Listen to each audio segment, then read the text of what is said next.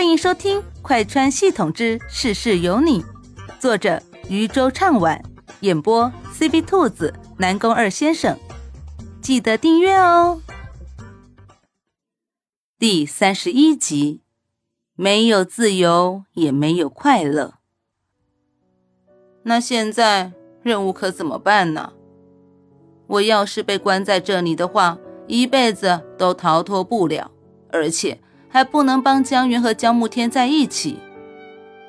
小九怯懦的说道：“现在其实世界线早就已经崩了，江慕天都黑化了，而且还明确喜欢上了女配，这剧情早就已经回不去了，好吗？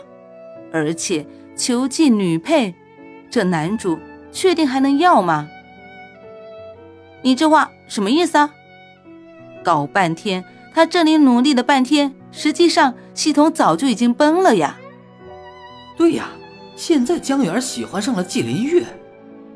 什什什么时候的事？他作为这个世界的任务者，他怎么一点参与感都没有？江源什么时候又跟男配搞在一起了？这件事儿说起来话长。那你长话短说。莫西西恨不得把小九拽出来暴打一顿。是这样的，莫西西被江慕天拒绝之后，他伤心极了，去找了季林玉，却不想男配告诉他他要跟你离开这里，所以江源就不甘心了。他俩人发生了不可描述的事情，然后江源就喜欢上了季林玉。听到这里，莫西西还有什么不懂的呢？这哪里是爱呀？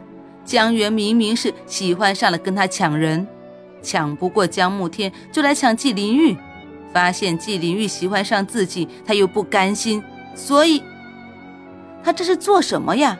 这么想不开，放着江慕天不要，要季灵玉？季灵玉的身份也不低，好吗？人家是季氏集团的太子爷，虽然比江慕天的身份稍微差了一点，但好歹也是一块香饽饽。莫西西闻言哼笑了一声，哼，所以我说你们这个世界的女主没选好，怎么是这么个拜金的女主啊？她的爱情变得也太快了，我这计划都赶不上她变化。错了，错了，别骂了，别骂了。那现在到底怎么办？这世界都乱成一锅粥了。江慕天都把她给囚禁了，他还让季灵玉爱上了他。结果现在女主又爱上了季灵玉，这怎么看都是向他抢了女主的光环呐！要不你牺牲一下，委身给江慕天？什么意思啊？这是要让我卖身？小九有些无奈。现在也不是没办法了吗？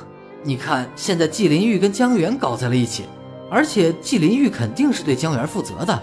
所以男女主绝对不可能在一起了。所以就要我和江慕天在一起？这什么逻辑呀？这我还能完成任务吗？他的任务是撮合江源和江慕天。他要是在江慕天身边，那江源怎么办？所以你只能取代江源的位置，成为女主。这样可以？他怎么觉得？这样算是在乱牵线呢。没事的，没事的，这样也好歹算是勉强完成了任务。莫西西有些无奈的瘫在了床上。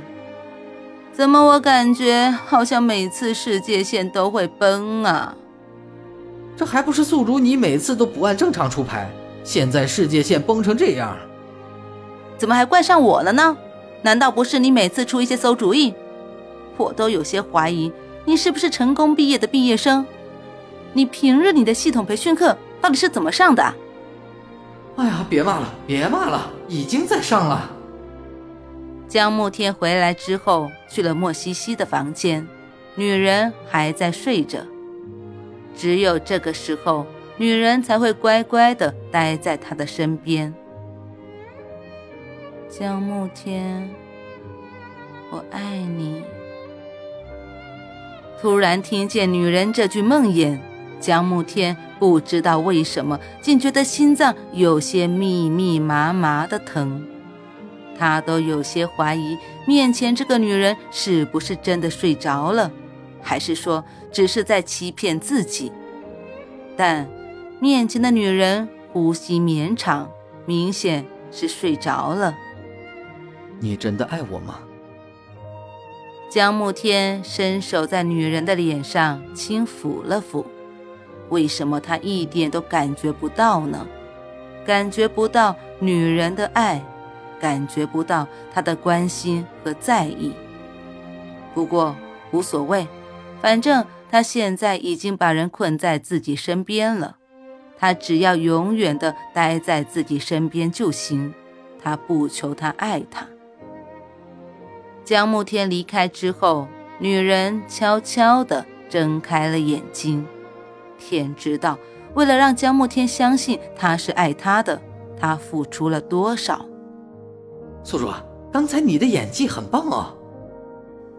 这时候倒是知道夸他了，一般一般，世界第三。几天之后，江慕天带着莫西西去了一个宴会，季灵玉和江源的订婚宴。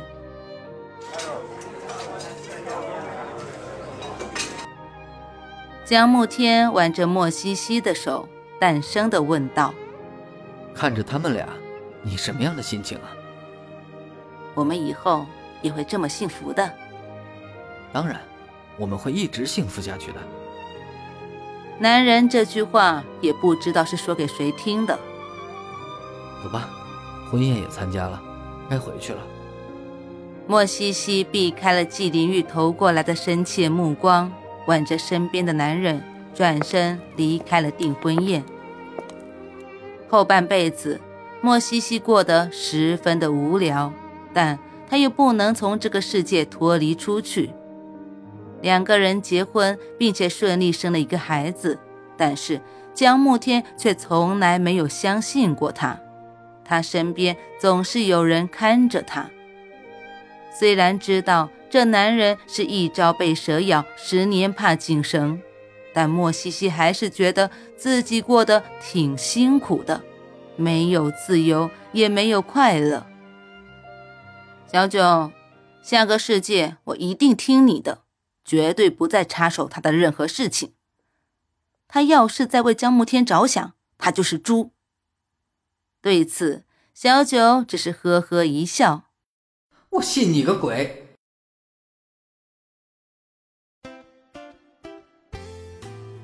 本集播讲完毕，感谢你的收听，也欢迎收听兔子的其他节目，强烈推荐精品多人有声剧《失忆老婆哪里逃》，越听越上头哦。